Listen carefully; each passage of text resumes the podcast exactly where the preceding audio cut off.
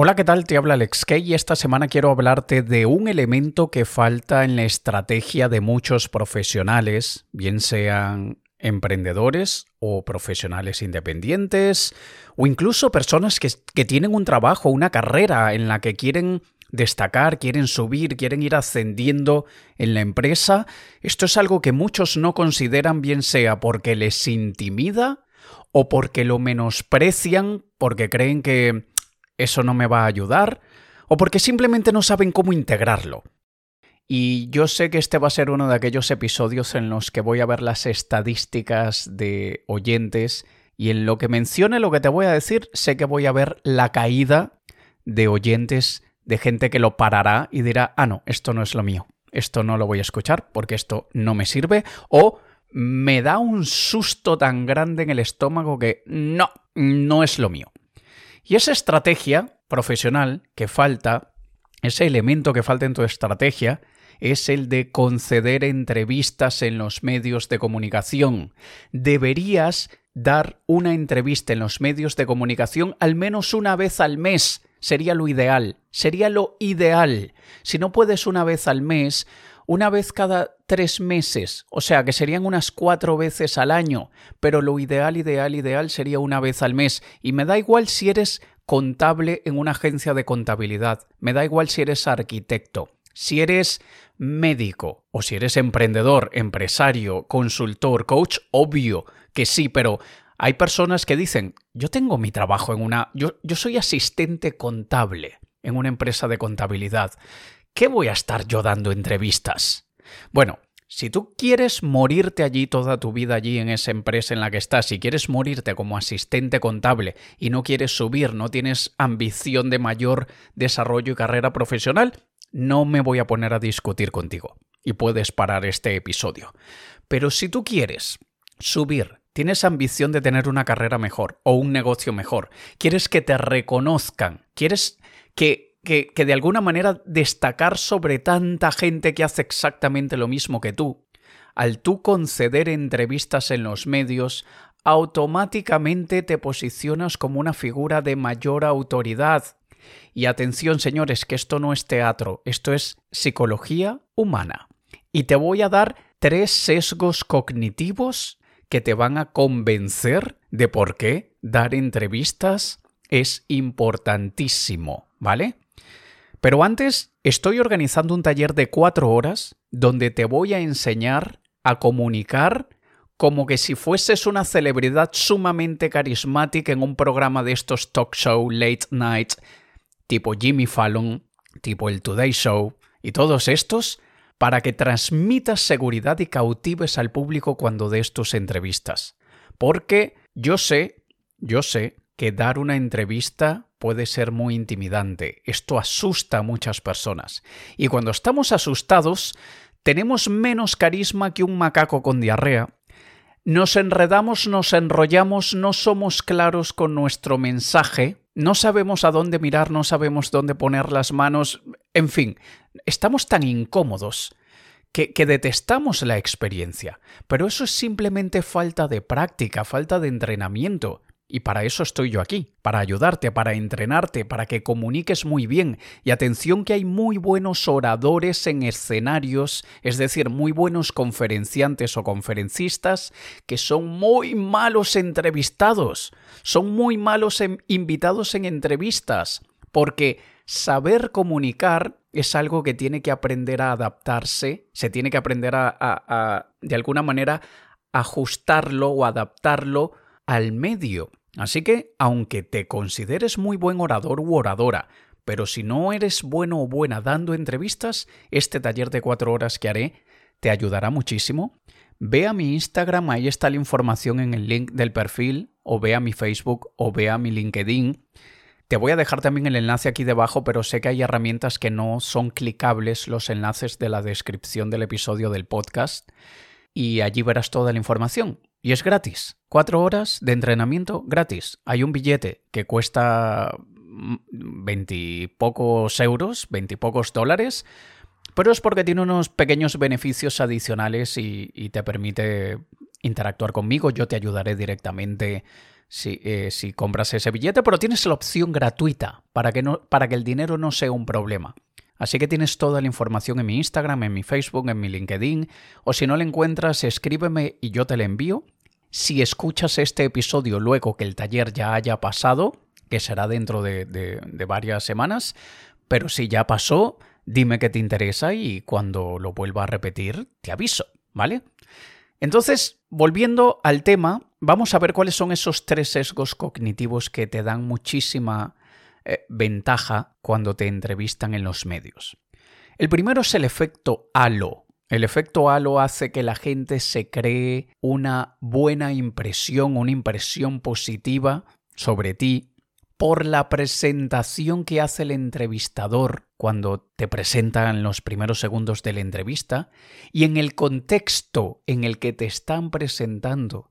Te están presentando en una entrevista y bien sea una entrevista en un telediario, bien sea una entrevista en la radio, una entrevista en un podcast, en un Instagram Live, donde sea, ese efecto halo hace que la gente ya te vea distinto, porque te están entrevistando. Y cuando el entrevistador es bueno, porque también he visto, no solamente he visto a malos entrevistados, he visto a muy malos entrevistadores, si el entrevistador es bueno, él es tan bueno en su comunicación que te hará brillar a ti con su interacción contigo. Y por eso es que es tan importante que no nos entreviste cualquiera, sino que nos entreviste a alguien que esté entrenado para hacerlo bien. Así que con el efecto halo, lo que conseguimos es que ya la gente nos vea como una, permíteme la exageración, pero nos vean como una microcelebridad. Esta persona es importante porque si no, no le estarían entrevistando. Y repito, si el entrevistador es muy bueno en lo que hace, automáticamente el efecto halo entra en acción porque no es lo mismo cuando te está entrevistando a alguien que, bueno, que, lo hace regular, que no es, no es su fuerte entrevistar, y te presenta, es como que si te presenta tu madre o tu hermano, es, es, es raro. Y el efecto halo no tiene su efecto. Pero cuando venga un excelente comunicador, un excelente entrevistador, presentándote y diciendo, Hoy tenemos aquí a Pedro. Pedro es un especialista en asistencia de contabilidad en el despacho o en, la sé, ¿cómo se le llaman a los, a los a las oficinas estas de contabilidad? No lo sé. Vamos a, vamos a trasladarlo al medio legal. Muy buenos días. Hoy tenemos como invitado a Pedro. Pedro es asistente legal en el despacho de abogados Pérez y Pérez. Con tan solo 26 años de edad, Pedro ha demostrado unos conocimientos en el área legal específicamente de la propiedad intelectual y marcas que supera a la de muchos abogados que le duplican la edad. Pedro ha trabajado en casos para la empresa tal, la empresa tal, la empresa tal, y hoy nos viene a decir cuáles son los principales errores que cometen las marcas a la hora de desarrollar un nuevo producto y que los ponen en riesgo, bien sea bajo una demanda de los competidores, de sus propios consumidores o simplemente de cambios del mercado. Imagínate eso, que te hacen una entrevista así, tú tienes la oportunidad de hablar de lo que sabes, de tu área.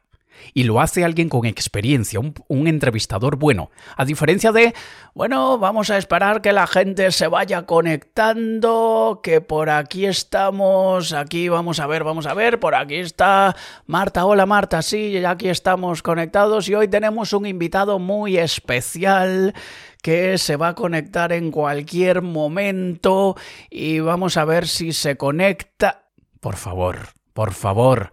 Ya se he visto muchísimos entrevistadores, pero, pero bueno, cada quien a lo suyo, ¿no? Cada quien hace lo que hace de la mejor manera que puede, pero cuando lo hace alguien que sabe, imagínate cómo el efecto halo te rodeará, por eso le llaman halo el halo, ese como que si fueses un santo o una santa que se pone alrededor de tu cabeza, en este caso ese halo te rodea toda tu imagen profesional. Entonces, esa ya solamente por ese sesgo cognitivo es importante que lo consideres. Cuando quieres subir en tu carrera, cuando quieres cambiar de empresa, cuando quieres que tus clientes te crean, imagínate enviarles esa entrevista. Y tú dirás, pero ¿quién va a querer escuchar una entrevista mía? Los que estén interesados en contratarte. Porque el que no esté interesado en ti, el que no te quiera contratar, bien sea como profesional o contratar para una empresa, No, no quieres saber nada de ti, pero cuando ya tú estás en el radar de ellos, y ellos se están planteando ver si le contrato, no lo contrato, le compro, no le compro, te van a investigar y van a buscar lo que sea que encuentren de ti.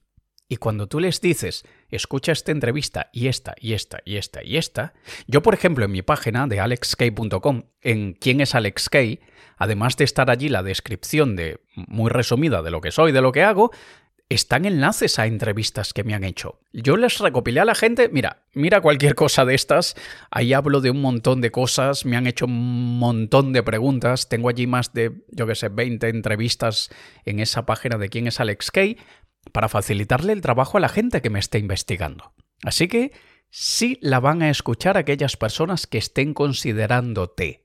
Y esto te pondrá muy por encima de otros candidatos es un factor de diferenciación brutal, así que no entiendo por qué hay gente que no lo quiere hacer. Pero pasemos al segundo sesgo cognitivo que hace que las entrevistas merezcan la pena para ti. El efecto de primacía es el que hace que las personas recuerden mejor lo primero y lo último que escuchan. Y en este caso, la manera como el entrevistador establece tu autoridad y credibilidad al inicio y al final de la conversación, ese es el efecto de primacía que crea un efecto inolvidable en la mente de las personas. En el ejemplo que te he dado antes, si al inicio yo digo, tenemos a Pedro, un asistente legal del despacho tal, que con tan solo sus 25 años, y digo 25 años porque ese asistente legal aún no, quizá no se ha graduado de la carrera de derecho, o yo qué sé, ni siquiera sé bien cómo funciona. debía haber buscado un tema que dominar y no el tema de los abogados y el derecho que ni sé cómo funciona el tema. Pero bueno, el hecho es que cuando ya al inicio se hace esa buena introducción y al final se cierra con, como podéis ver, estos consejos que nos ha dado Pedro sobre propiedad intelectual es algo que nos sirven a todos los que tenemos marca o todos los que estamos considerando construir una marca, porque así nos ahorraremos muchísimos dolores de cabeza y Pedro, te agradezco muchísimo tu tiempo y tus conocimientos, porque a mí me has enseñado mucho y sé que a mis oyentes también. Imagínate ese cierre de la entrevista. Ese Pedro de 25 años, que es asistente legal, eh, eh, probablemente es uno de los pececillos más pequeñitos de la cadena alimenticia de ese despacho de abogados. Imagínate cómo se ha puesto ya como una figura de autoridad y esto le servirá para futuros trabajos o si, o si es tu negocio. Estoy poniendo un caso así de alguien que en una empresa no es nadie, entre comillas, que se considera el mismo o ella misma, yo no soy nadie, para que veas que esto obviamente les funciona a coaches, a consultores, a empresarios, a emprendedores, inversores, a cualquiera. Así que, solamente para cerrar el tema del efecto primacía, la manera como te presentan al inicio y cómo hacen la conclusión al final es lo que te crea esa imagen de autoridad y lo que la gente recordará mejor y es un momento sumamente impactante para ti y muy memorable, o sea, se, se, recuerda muchísimo para quien lo escucha. Y obviamente tenemos el sesgo de autoridad, que hace que la gente sienta mayor respeto y admiración por aquellos que son percibidos como figura de autoridad, y esta autoridad te la da el efecto halo, el efecto de primacía, y en una entrevista, el entrevistador te presenta como ese profesional con experiencia y trayectoria que hay que admirar, que hay que respetar. Tiene mucha eh, tiene mucho que aportar. Entonces, estos son cosas que nos dan la credibilidad, la autoridad, la influencia, el posicionamiento, la diferenciación. Y todos debemos considerar conceder entrevistas, como lo he dicho antes, al menos una vez al mes. Tenemos que ser muy realistas y entender que las tácticas habituales de marketing ya no funcionan como antes. La gente está cansada de lo mismo. Se saben todos los trucos. Mientras que una buena entrevista la escuchamos con atención. Si el tema nos interesa y vemos que el entrevistador es bueno, y el entrevistado tiene un mínimo de entrenamiento, es decir, no es de aquellos súper aburridos que, ay, qué tortura escucharles. Y no solamente a veces lo aburridos que son, Tú quizá te consideras una persona muy entretenida, relativamente carismática, pero a veces en una entrevista utilizas un lenguaje débil, abstracto o confuso, y como no es algo que hagas a diario, estás más nervioso de lo habitual, eh, entonces no sabes qué hacer con tus manos o con tu mirada. Eh, no, no sabes usar frases y ganchos de impacto que harán que te recuerden. De hecho, muchas veces ni recuerdan cómo te llamas, sino dicen, escuché una entrevista interesante ahí de un chico, no, no, sé quién es, ni me acuerdo su nombre, pero bueno, estaba hablando de esto y esto y esto. ¿De qué te sirve? Que solamente se acuerden de lo que dijiste y no se acuerden de quién lo dijo. Eso es desaprovechar la oportunidad. Y también desaprovechan la oportunidad los que no tienen una estrategia clara con las entrevistas. Los entrevistan en un medio, sea grande o pequeño, conocido, súper famoso o totalmente desconocido, y no incluyen esa entrevista en ninguna parte de su estrategia.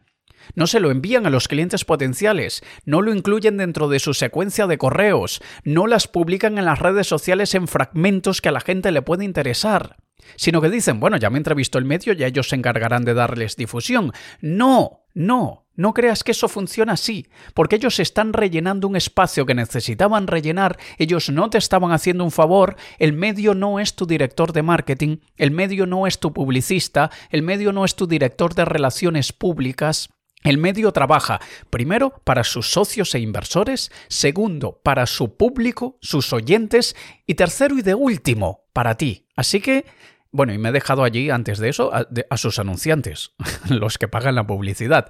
Pero tú no estás dentro del top 3 de prioridades para un medio. Así que eres tú como entrevistado o entrevistada quien debes darle la mayor difusión posible.